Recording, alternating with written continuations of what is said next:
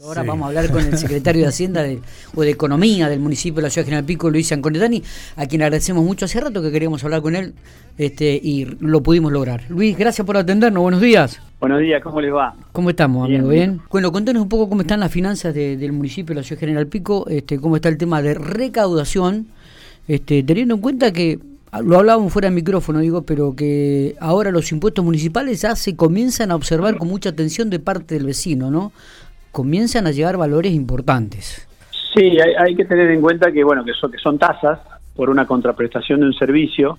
Eh, esos servicios tienen costos para, para prestarlos, obviamente, y, como todos sabemos estamos en un país con una inflación altísima y que, nos complica todo, ¿no? La inflación complica a las empresas, a la familia, obviamente que perjudica mucho más a los a los de bajos recursos, pero, pero es una cuestión que nos complica todo porque tenemos un, un incremento de los costos para prestar los servicios que todos los meses es, es un 6, un 5, un 4, un 7 y bueno, nosotros esos esos valores de las tasas están fijados a valores de noviembre, que fue el aumento que, que estás hablando vos, y, y ya pasaron 4 o 5 meses y obviamente estamos quedando atrasados en, de lo que cobramos y lo que nos cuesta. pero bueno, más allá de eso, las finanzas de, del municipio, como ya dije en alguna otra nota, eh, eh, a diferencia de cómo terminamos el año 2020 y 2021, que fue con, recursos de excedentes, este ha sido un año de, de más eh, gastos, inversiones también, ¿no? Muchas obras que, que se están que se están concretando y que y muchas actividades que también se están haciendo, que por ahí el año pasado estaban más frenadas por la pandemia, eh, hace que, hoy tengamos un, el, por ahí el, nivel de ahorro más, más bajo de, gestión, pero, pero bueno, estamos eh, peleando día a día, digamos, con la recaudación, con la coparticipación, eh, para, para, para atender todas las actividades y todas las inversiones que queremos hacer.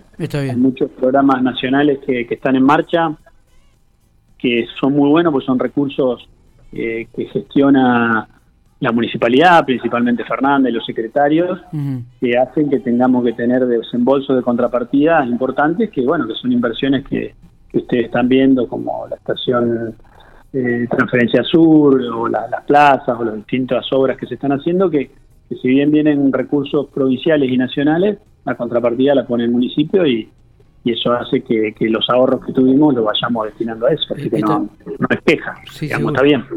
¿Se, el, ¿Se viene un nuevo aumento de, de, impuestos municipales, este Lucho? Eh, ya venimos hablando desde el año pasado con, con los concejales y acá en el seno acá del Ejecutivo eh, de hacer aumentos eh, intermedios y no uno por año.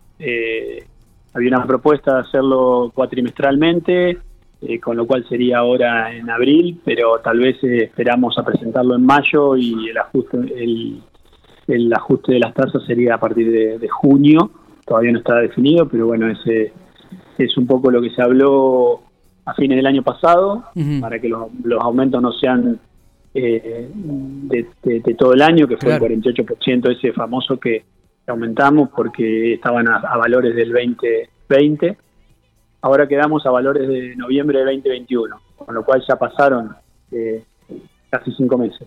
Eh, así que bueno, estamos analizando eso, ya entre los tres primeros meses ya teníamos un, desfasaje entre, entre los costos y, las, las tarifas y los, valores de, las tasas de cerca del 16%. Y, y, falta todo lo que fue marzo, que fue cerca del 7%, ¿no? El incremento. Así que eh, sí, sí, vamos a hacer un ajuste intermedio en el año que esperemos que sea en junio. ¿Todavía no está definido el porcentaje? No está definido el porcentaje, pues ya te digo, hicimos, nosotros todos los meses vamos haciendo la, estructura de el cálculo de los costos para prestar esos servicios, que básicamente están concentrados en lo que es mano de obra y equipamiento y maquinaria. Eh, como vos sabés, eh, mano de obra eh, sigue la, la pauta salarial provincial y y ha tenido incrementos ahora en febrero, en marzo y en abril. Eh, así que estábamos ya en tres meses, llevábamos aproximadamente un 15%. Está. Eh, ¿Cómo está el tema de la coparticipación? ¿Sigue llevando normalmente?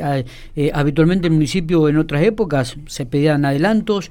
Eh, ¿cómo, ¿Cómo están las finanzas o, llegan regularmente? Contanos un poco. No, no, eh, sí, no, no pedimos adelanto. No, el, el, último adelanto fue el que se pidió en, en el 2020 para todos los municipios, eh, justo cuando arrancaba la pandemia, que vamos devolviendo. Eso fue un adelanto de casi 80 millones que en 24 cuotas, eh, que vamos pagando ya, ya llevamos pagado cerca de 15 cuotas eh, mes a mes, nos van descontando la coparticipación.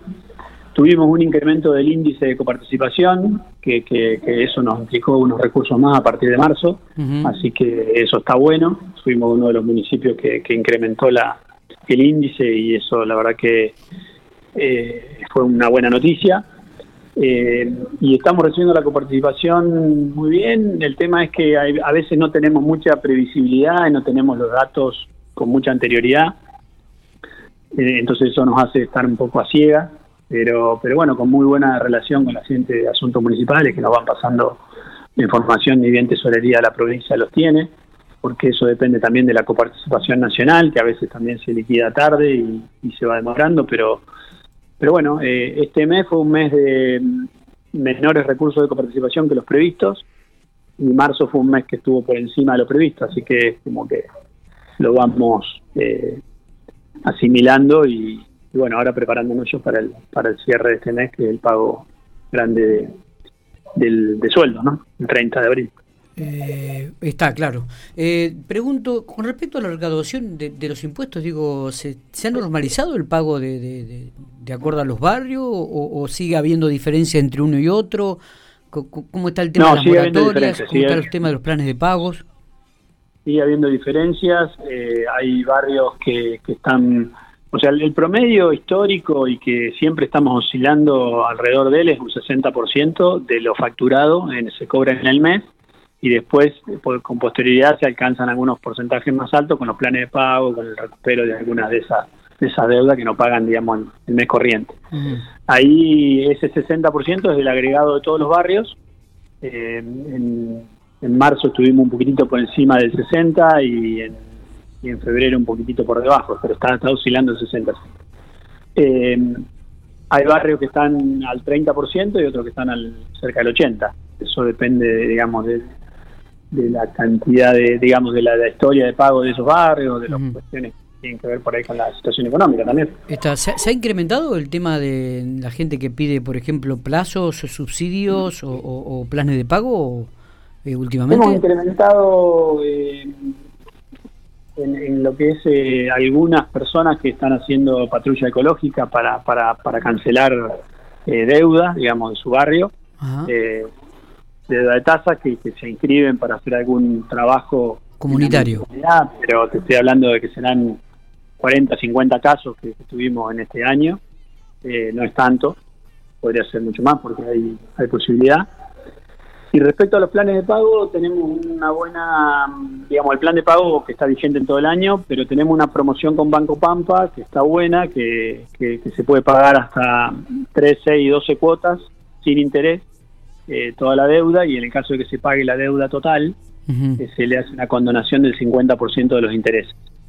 Eh, eso está bueno, es un convenio que tenemos con el Banco Pampa y se está aprovechando bastante. Y también, ¿cómo está el tema de recaudación por, por el asfalto? ¿Está siendo contratado el equipo de asfalto de la, de la municipalidad en este tema eh, con algunas localidades vecinas? Sí, sí, sí. Sí, ahora justamente tienen una, una obra que la planta tiene que ir a, bueno, depende de, del área de planificación, ¿no? Yo estoy tocando de oído, pero tienen una obra en Realicó eh, importante, así que creo que en esta semana o la próxima viajaban a, a comenzar la obra en Realicó. Está bien, digo, esto tiene que ver con planificación, pero sos vos el que el que cobra, última, ¿no? Digo, ah, sí, sí. ¿Eh? sí, nosotros, digamos, la, la, la, las cuadras de asfalto que hizo la planta, las estamos poniendo al cobro ahora. Ya se están terminando los trámites esos de entre la planta y la dirección de rentas para, para poner al cobro. Es una ordenanza que hay que sacar. Eh, y después la, la, los servicios que presta la, la planta fuera del municipio, eh, como dijo Fernanda, son interesantes para recaudar y para poder comprar equipamiento para la claro, planta. Claro, la, terminadora esa que se compró hace poco, eh, justamente era eh, estos recursos que va generando la planta de asfalto son para para armarse de, más equipamiento y seguir trabajando de manera más eficiente. Eh, Lucho, no sé si nos queda algo en el tintero, pero te agradezco mucho estos minutos que has tenido. Queríamos un poco tener idea y conocer un poco lo que está en la finanza del municipio de General Pico, municipio que aportamos todo y que indudablemente esta información que suministras eh, habla también de la transparencia y, del manejo de la misma, ¿no? Sí, por supuesto. Y, y déjame meter, digamos, una, una actividad. Eh, Yo también acá adentro, digamos, en el área de economía está lo que es eh, producción. Sí. Y de producción está eh, la Fundación para el Desarrollo Regional. La semana que viene se hace una un evento que organiza CEPIME, que es con, con empresas, eh, para, para conocer las herramientas de asistencia técnica y financiera de la CEPIME. Así que próximamente estamos enviando, ya enviamos la convocatoria a las instituciones y ahora estamos haciendo la convocatoria a las empresas para para el miércoles próximo a las 9 de la mañana. Eh, empresas que quieran conocer cuáles son las líneas crediticias de Nación, eh, vamos a convocar para que asistan. ¿Dónde va a ser esto? En la Fundación para el Desarrollo Regional. Ah, bien, bien. Bueno, bueno, vamos a estar atentos entonces a la información para también para poder transmitirla desde el medio este, para que aquellas empresas que estén interesadas puedan participar, ¿no? Sí, sí, perfecto. Ya, ya enviamos acá comunicación de la MUNI para que para que se encarguen de avisarles a ustedes de, la, de la actividad. Bien, perfecto. Abrazo grande, Luis. Muy bien, gracias Miguel.